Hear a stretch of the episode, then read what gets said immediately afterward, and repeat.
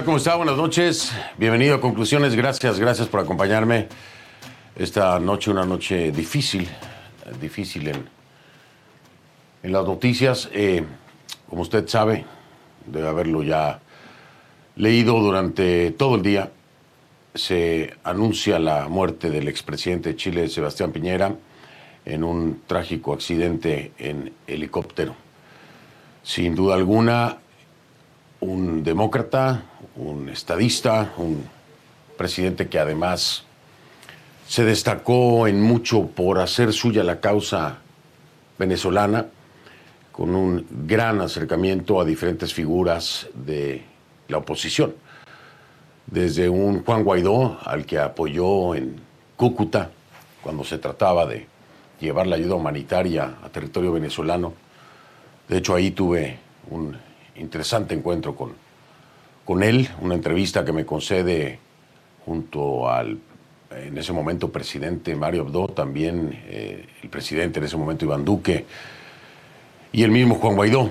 Ahí estuve con, con Sebastián Piñera.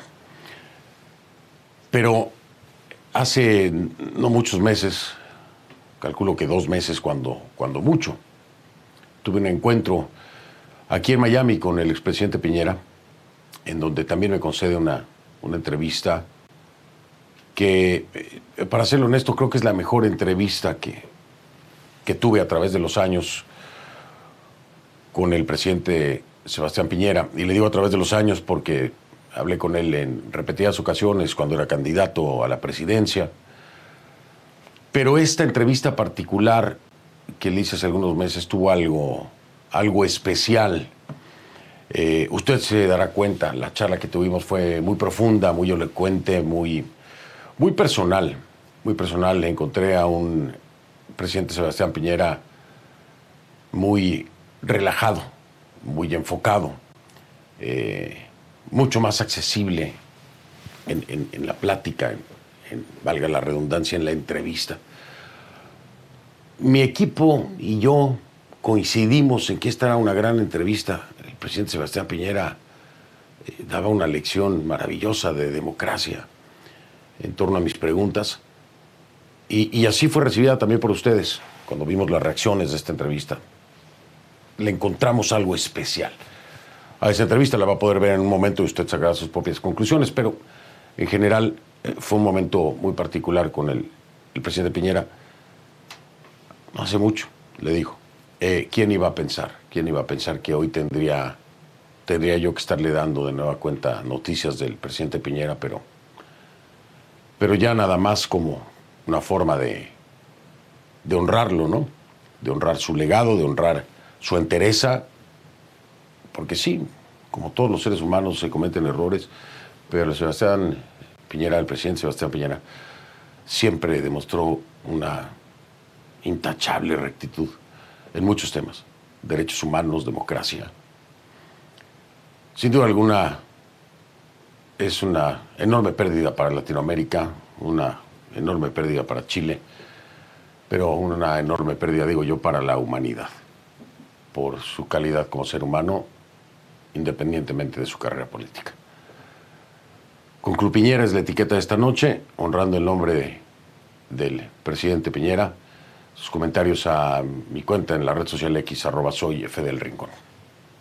Muchos lo dicen, no lo digo nada más yo, dicen que fue un latinoamericano excepcional, combatiente de la democracia, es decir, defensor de la misma, un economista sin par, también un reconocido estadista y a la vez buena gente, porque era buena gente, buena gente el, presidente Piñera. Alguien que sabía trabajar codo con codo con quien no compartía ideología, tenía esa capacidad y que luchó por la democracia hasta el final. Así recuerdan hoy a Sebastián Piñera presidentes, expresidentes, políticos de, todo el mundo, ¿eh? no nada más de la región. Quienes lo conocieron pues han querido expresar en público, como muchos lo hacemos, las condolencias por su muerte. El expresidente de Chile falleció, le decía yo, trágicamente, trágicamente este martes en un accidente de helicóptero en la región chilena de los Ríos. Tenía 74 años. Piñera, por supuesto, va a ser despedido como corresponde, con funerales de Estado. y se han declarado también días de luto. Pero los detalles de todo esto los tiene Christopher Ulloa, que está allá precisamente en Chile.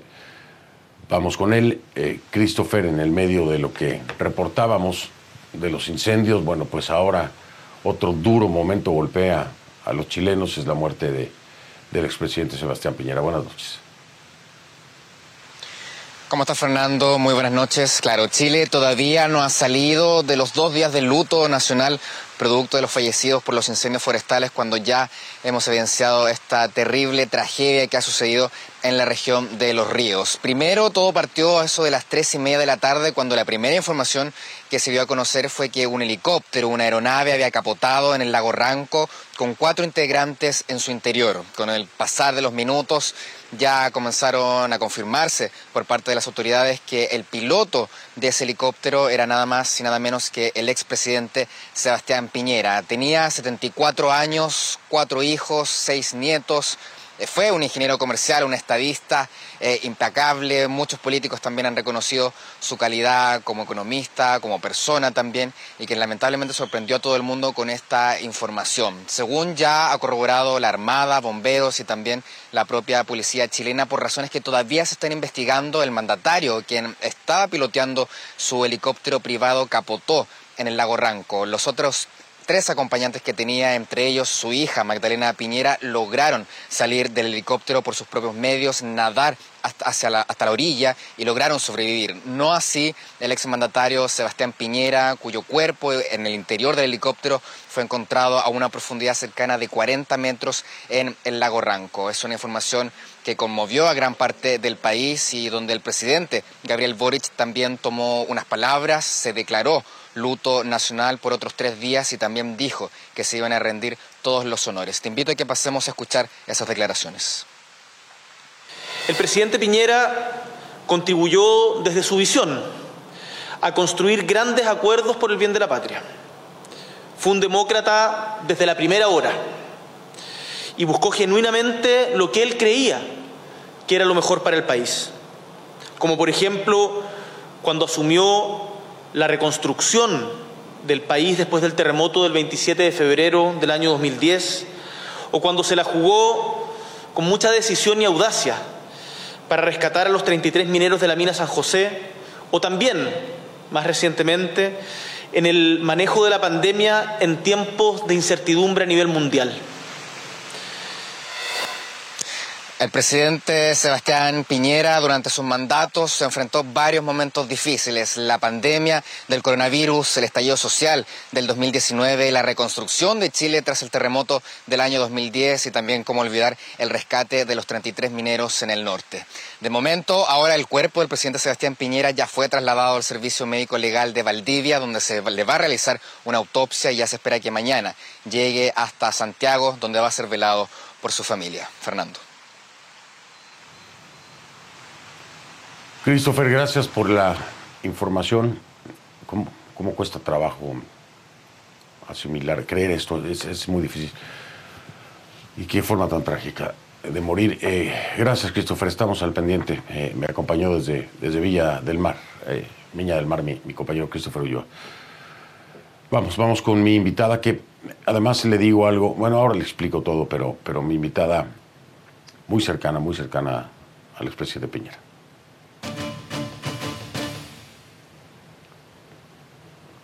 Ya le decía yo, no hay duda alguna de que el expresidente Piñera defendió la democracia hasta el último momento, pero hizo la causa venezolana suya, completamente suya. No por un tiempo, no de forma pasajera, permanentemente. Este lunes precisamente, ayer el expresidente participó en una reunión del Grupo Libertad y Democracia en apoyo a la candidata presidencial de la oposición venezolana, María Corina Machado, que lo considera un gran amigo, lo considera un gran amigo, no, no quiero decir lo consideraba, porque siempre será su, gran amigo, ¿no? Hoy, precisamente, eh, ya le había anunciado yo, y a través de las plataformas de CNN, que María Corina Machado estaría conmigo en el programa.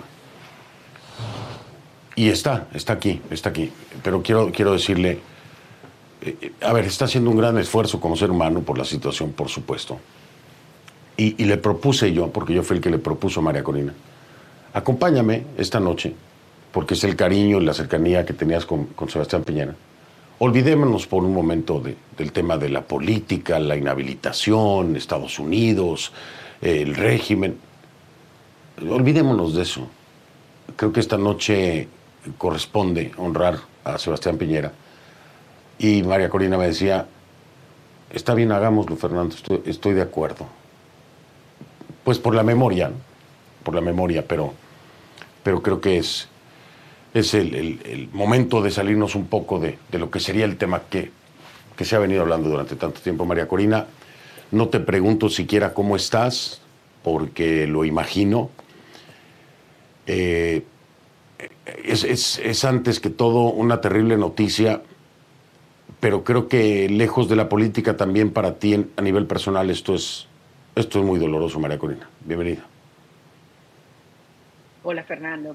Yo, creo que el presidente Piñera se merece que hoy todos lo recordemos por, por lo que hizo, por lo que es, por, por su amor y su entrega a, a no solo a Chile, sino a América Latina, y por eso estoy aquí esta noche contigo y no, no, es, no es fácil. No, no debe ser, eh, no, es fácil para uno eh, que no ha tenido la cercanía que, tú has tenido con Piñera.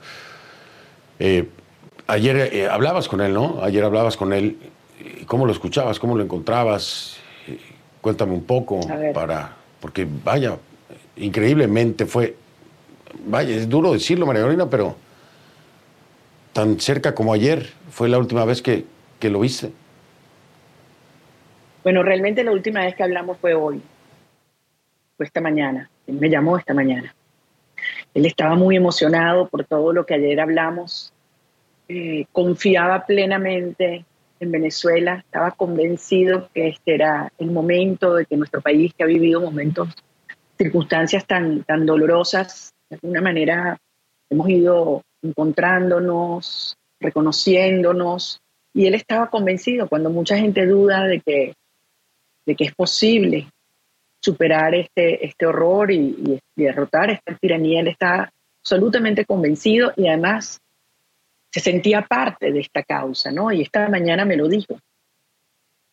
Yo, yo todavía te lo juro que, no he podido procesarlo porque, porque es muy, muy, muy cercano y, y, hablaba ahorita con el presidente Tuto Quiroga, a quien él llamó y describió apenas trancó conmigo y, me decía, Tuto, los últimos eh, deseos de, que Sebastián me transmitió a mí tenían que ver por la causa, con la causa por la democracia en Venezuela y, le aseguro a los venezolanos que los vamos a cumplir, ¿no? Entonces, fue un hombre excepcional, a mí me, siempre me emocionó, solamente lo conocí en una oportunidad personalmente, ¿no? Yo, yo tenía mucho contacto con él, pero solo una vez nos encontramos. ¿Y sabes cómo fue? En el año 2014, cuando a mí me acusan para variar de magnicidio, eh, bueno, todo un escándalo internacionalmente, hubo muchas reacciones, mucha gente dando apoyo, pero Sebastián Piñera, que acababa de dejar la presidencia de Chile, me llama y me dice, yo voy para allá. Digo, ¿cómo? Yo quiero ir para allá, yo quiero acompañar. Y efectivamente se vino con el presidente Pastrana y el presidente Calderón. Y el 26 de enero hicimos un evento inolvidable en Caracas, lleno de gente, y donde por primera vez voces de líderes latinoamericanos venían a Venezuela a decirnos que no estábamos solos y que la causa venezolana es una causa latinoamericana. Para mí marcó un hito, un hito. Y, de allí en adelante mantuvimos una, una relación estrecha, de muchísimo aprendizaje de mi parte, un hombre de una sobriedad, de una diligencia, de una generosidad, de una inteligencia, de verdad, una persona tipo excepcional. Y, recuerdo el año pasado, apenas eh, tuvieron lugar las primarias y ganamos la, emoción que él sentía. Él sentía como, como, si, como si fuera venezolano, ¿no? Y, y de verdad que yo les digo, quería venir, quería volver. Ayer me dijo que quería volver y, estábamos planificando su visita para acá. Así que yo lo que quiero es que los chilenos sepan que en el corazón de todos los venezolanos eh, el nombre de Sebastián Piñera estará siempre presente, y que su legado es enorme, que trasciende las fronteras de, Chile y que, que seguirá inspirándonos a, luchar por lo justo y, por, por lo bueno y desde luego por la libertad y la unión de nuestros pueblos. Él, él también te tenía un gran, gran cariño y, en, una muy alta estima, María Corina me lo dijo a mí y, quiero mostrarte eso para que lo recuerdes después de la pausa. Después de la pausa te lo voy a mostrar. Eh, fue muy reciente también que yo estuve con él. hablamos, por supuesto, de muchas cosas dentro de las cuales hablamos de Venezuela y él no perdió la oportunidad, sin que yo se lo preguntara, de hablar sobre María Corina Machado. Eh, creo que esto te va pues a dar más motivos para recordarlo como, como lo recuerdas, pero pues no sé, a lo mejor te, da algo de sosiego escuchar cómo, cómo hablaba Sebastián Piñera de ti. Regreso, regreso después de la pausa para compartir esto contigo.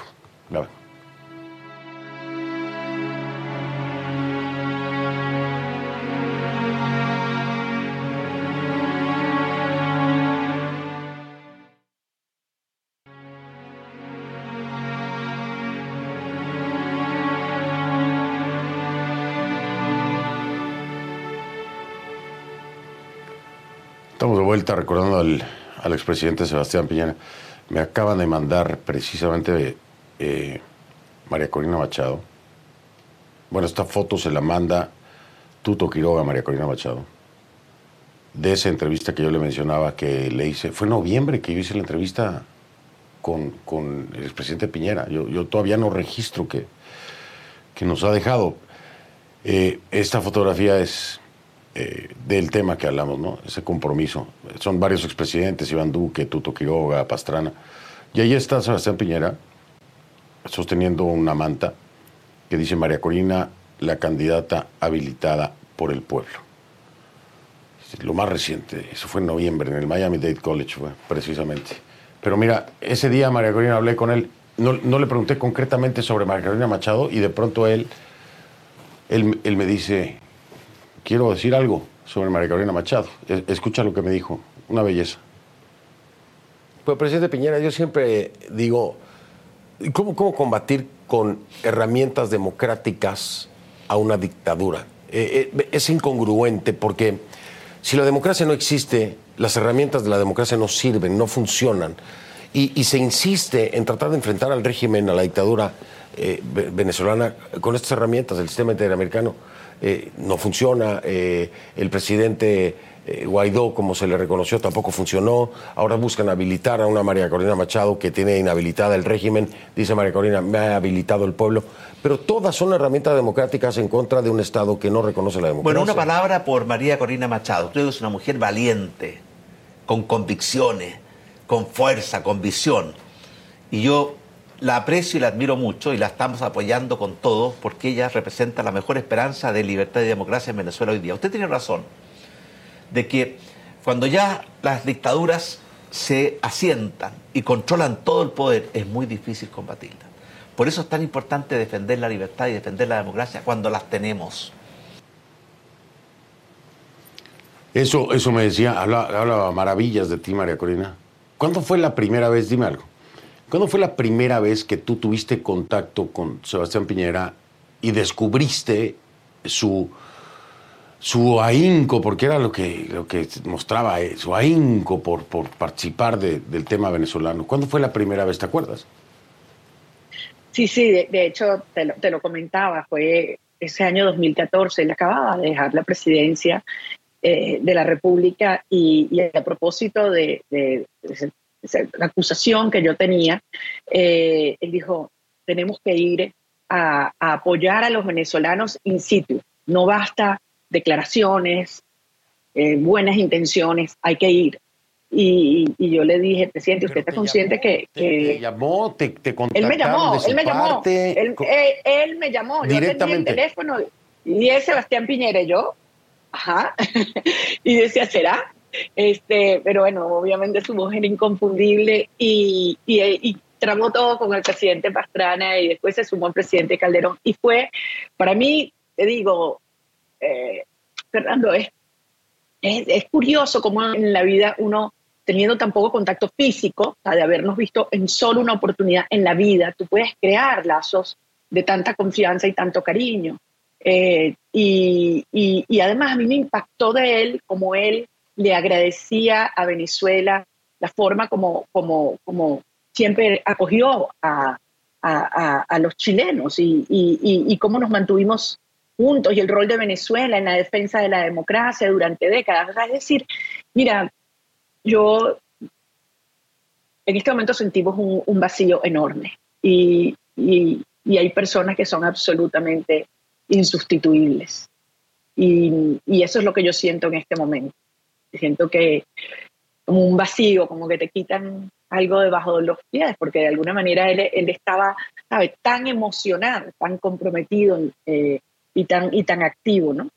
Pero, pero yo sé que, desde el cielo eh, tenemos un, un, ángel que más que nos acompaña y que, y que confía en Venezuela. Y lo que yo le quisiera transmitir a todos los latinoamericanos que, que lo conocieron, que lo quisieron, que creyeron en, en él, en su criterio y en su experiencia, él estaba convencido de que íbamos a lograr la victoria este año, de que sí es posible derrotar este sistema y que hay que unirnos todos y crear esta enorme conciencia a nivel de toda América Latina, que lo que está en juego en Venezuela obviamente tiene que ver con toda una nación y con generaciones vivas y futuras, pero que también tenía que ver con Chile, como tiene que ver desde luego con Cuba, con Nicaragua y con aquellos países que no tienen democracia. Eh, así que yo quiero agradecerle al, pueblo chileno por habernos los prestado eh, durante un tiempo y, decirle a América Latina que, ahí tenemos un ejemplo a seguir de lo, que deben ser los genuinos líderes que entienden que, los derechos humanos, la libertad, no tiene fronteras. Sí, lo creo, lo creo, un gran ejemplo, Sebastián Piñera. Mari, eh, gracias por hacer este esfuerzo. Eh, pues como a todos, ¿no? Nos, ha pegado durísimo, particularmente a ti, a otros más. Y, y valga desde aquí mi, más sentido pésame, por supuesto, primero a sus familiares, al pueblo chileno, pero a ti también, a ti también, porque, porque sé lo afectada que estás con esta noticia. Mil gracias por haberme acompañado. ¿Mm? No, gracias a ti. Gracias a ti, hermoso tributo. Gracias. Gracias, Mari. María Corina Machado, líder de la oposición venezolana, candidata, candidata a la presidencia, reaccionando a esta triste noticia eh, eh, en noviembre, cerquita aquí, a la vuelta de la esquina, hablaba con, Piñera. Es una lección de, entrevista, de democracia, de, de, altura, de nivel, un estadista, un político entero. Queremos recordarlo, queremos mostrársela porque no tiene desperdicio, no tiene desperdicio esa entrevista. Vamos a hacerlo después de la pausa para que usted lo recuerde, pues, en todo su esplendor, ¿eh? se lo digo así, en todo su esplendor.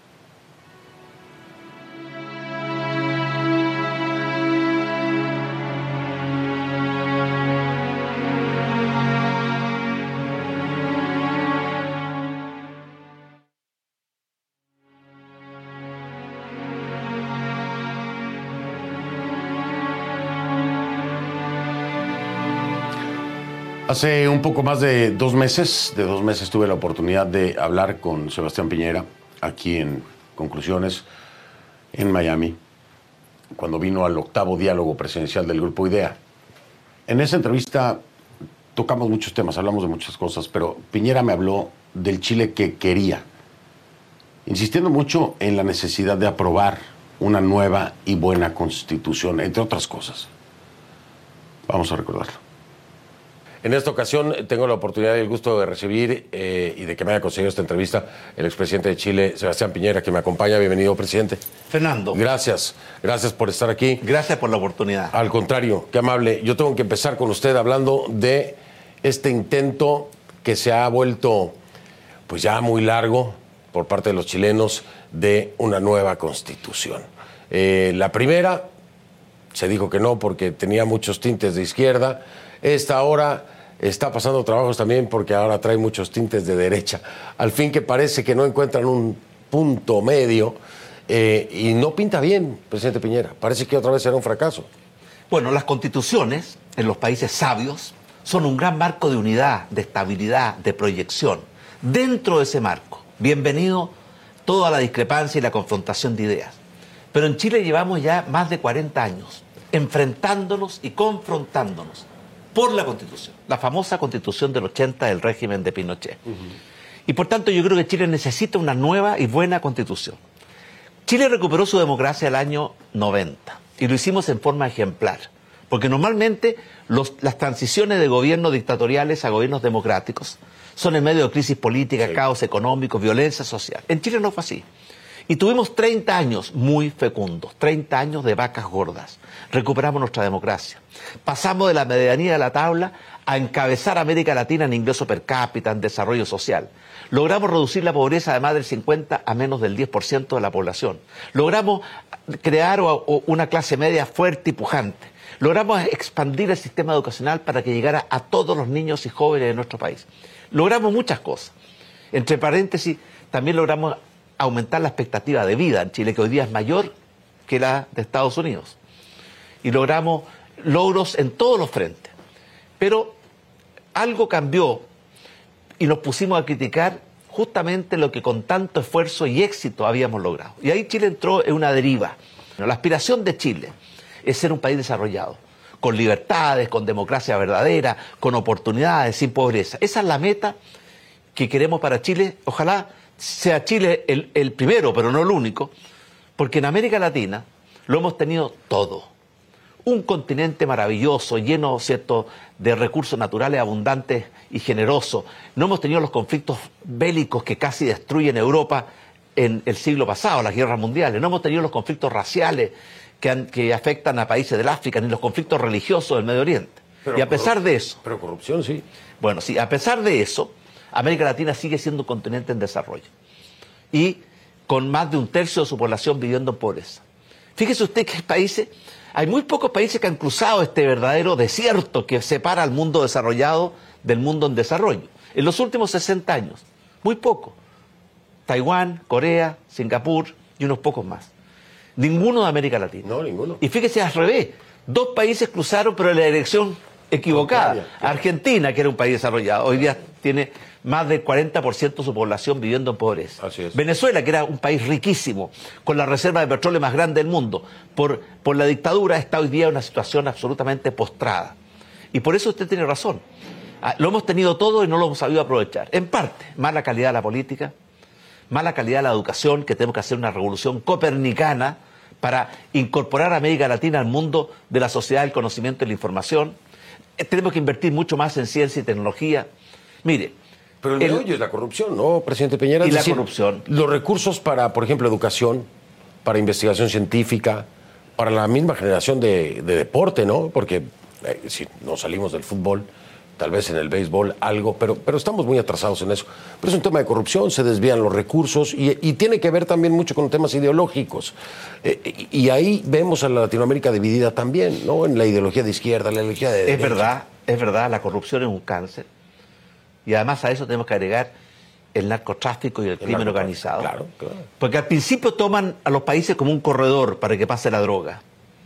Después, cuando hay consumidores, empiezan a controlar territorios y empiezan las guerras entre las distintas pandillas, bandas. Y finalmente se capturan el Estado, como ocurre en Venezuela. Pero mire, usted tiene razón, en el mundo hay dos modelos. Fíjese usted que durante la Guerra Fría, siglo pasado, estaba el modelo libre, encabezado por Estados Unidos, y el modelo socialista, encabezado por la Unión Soviética. Ese modelo se derrumbó por sus propias carencias, por sus propias eh, pequeñeces. Y ahí llegamos a una etapa en que aparecieron los socialismos del siglo XXI. Vea usted, ¿qué es lo que es el socialismo del siglo XXI? Es un camino seguro hacia el desastre. Es lo que ha pasado en Nicaragua, en Venezuela, en, en Cuba. Ahora están hablando de progresismo, pero curiosamente un progresismo sin progreso.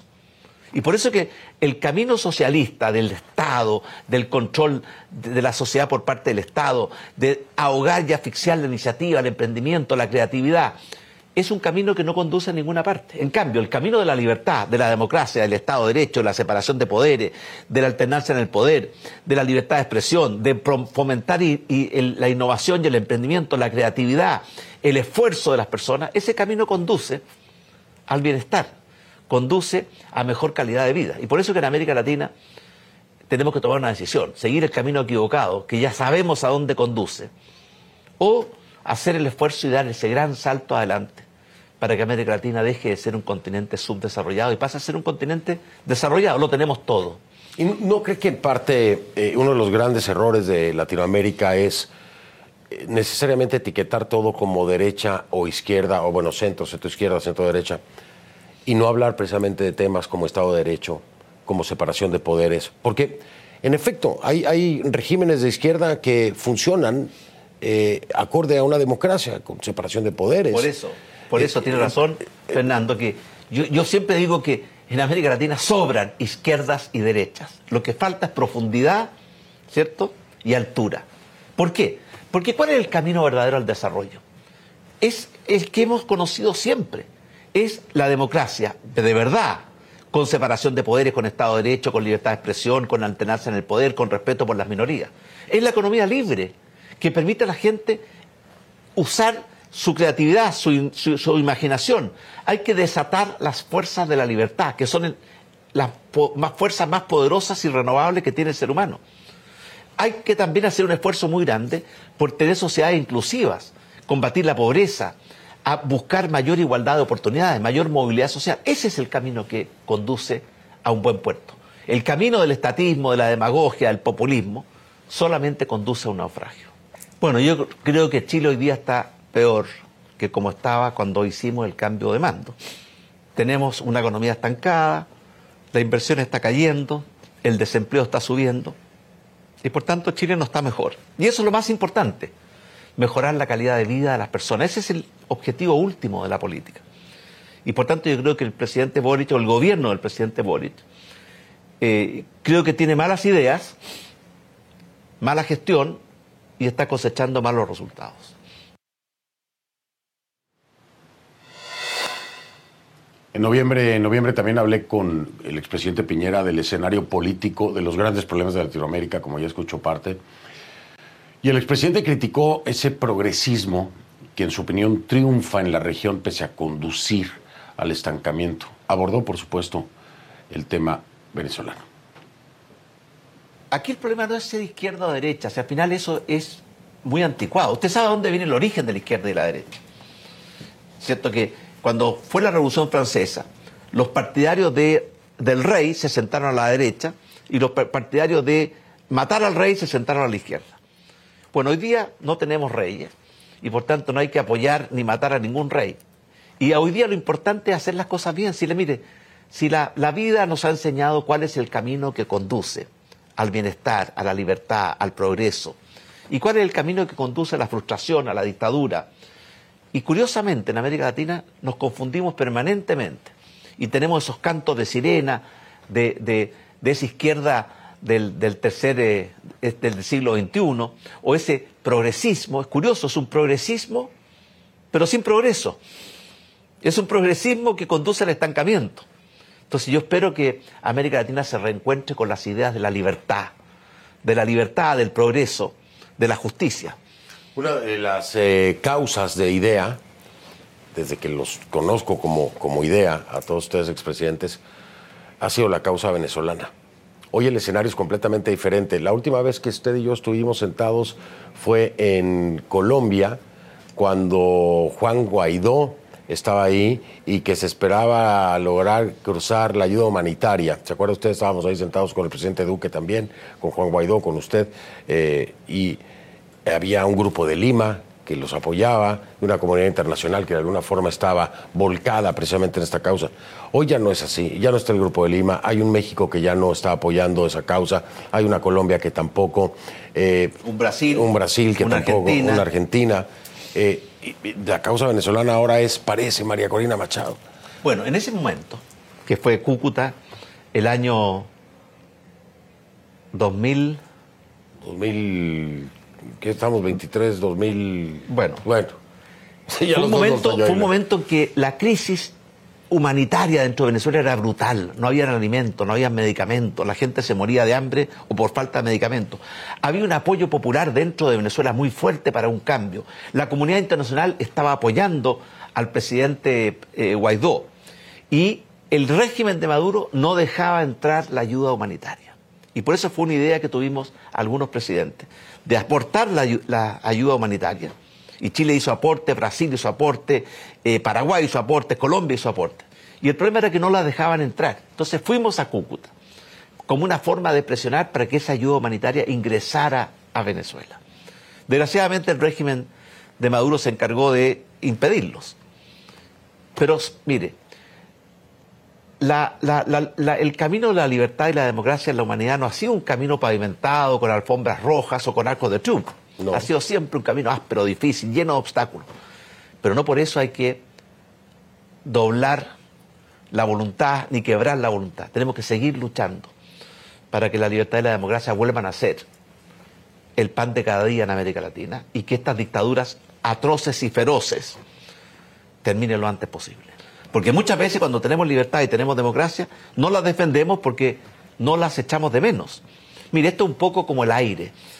Cuando uno está respirando, no siente la importancia, pero espero que lo asfixie un poco y se dar cuenta de la importancia. Por eso una lección en América Latina es proteger nuestras libertades y nuestra democracia cuando las tenemos. El Estado de Derecho, la libertad de expresión, la separación de poderes, evitar los abusos.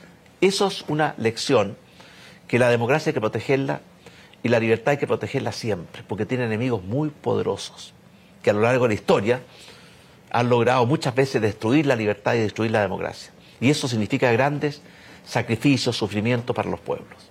Ahora, hablando de poderosos, el gobierno del presidente Biden no ha sido el más duro con el régimen de Maduro. Eh, al contrario, hay concesiones que muchos han criticado y se han empezado a levantar algunas de las sanciones. Eh, pareciera que se va para atrás. Eh, ¿Comparte usted la postura de, la administración Biden en el manejo con el caso de Venezuela? Hubo un diálogo entre la dictadura de Maduro y la oposición venezolana en Barbados. Sí, sí, y uno, de los, y uno de los acuerdos fue que toda persona tenía derecho a postular y que el dictador no podía elegir o excluir a quién iba a competir, en este caso María Corina Machado. Ese acuerdo lo violentó el gobierno de Maduro a los pocos días. Yo creo que eso es intolerable e inaceptable y eso debe ser una luz roja para todos los países que creemos en la democracia y por tanto, por supuesto, también Estados Unidos. ¿Usted no comparte la postura de Biden? No. ¿No la comparte? No, porque creo que este es un momento de no hacerle concesiones a la dictadura, a la narcodictadura de Venezuela. Por eso es muy importante, como todo en la vida, prevenir es mejor que curar. Esto es el cáncer. Hay que combatirlo con todo antes que sea una metástasis porque entonces se hace muy difícil. Y usted tiene razón, de que es difícil combatir con armas de la democracia a las dictaduras, pero son las únicas que tenemos. Qué fuerte declaración esa, pero esa es la de un demócrata. Son las únicas que tenemos. Presidente Piñera, mil gracias por su tiempo. Sé que tiene la agenda y, el evento. Todo digo, muchísimas gracias. Y saludo a los telespectadores CNN. Gracias, muy amable. Voy a decir, cierto, que yo soy un seguidor de su canal. Gracias, gracias, presidente Piñera, muy amable. Y nosotros, nosotros fuimos y seremos ¿eh? seguidores de usted, presidente Piñera, por ser un demócrata, por ser un estadista, por ser sobre todo un gran hombre. Gracias, gracias a usted por todo.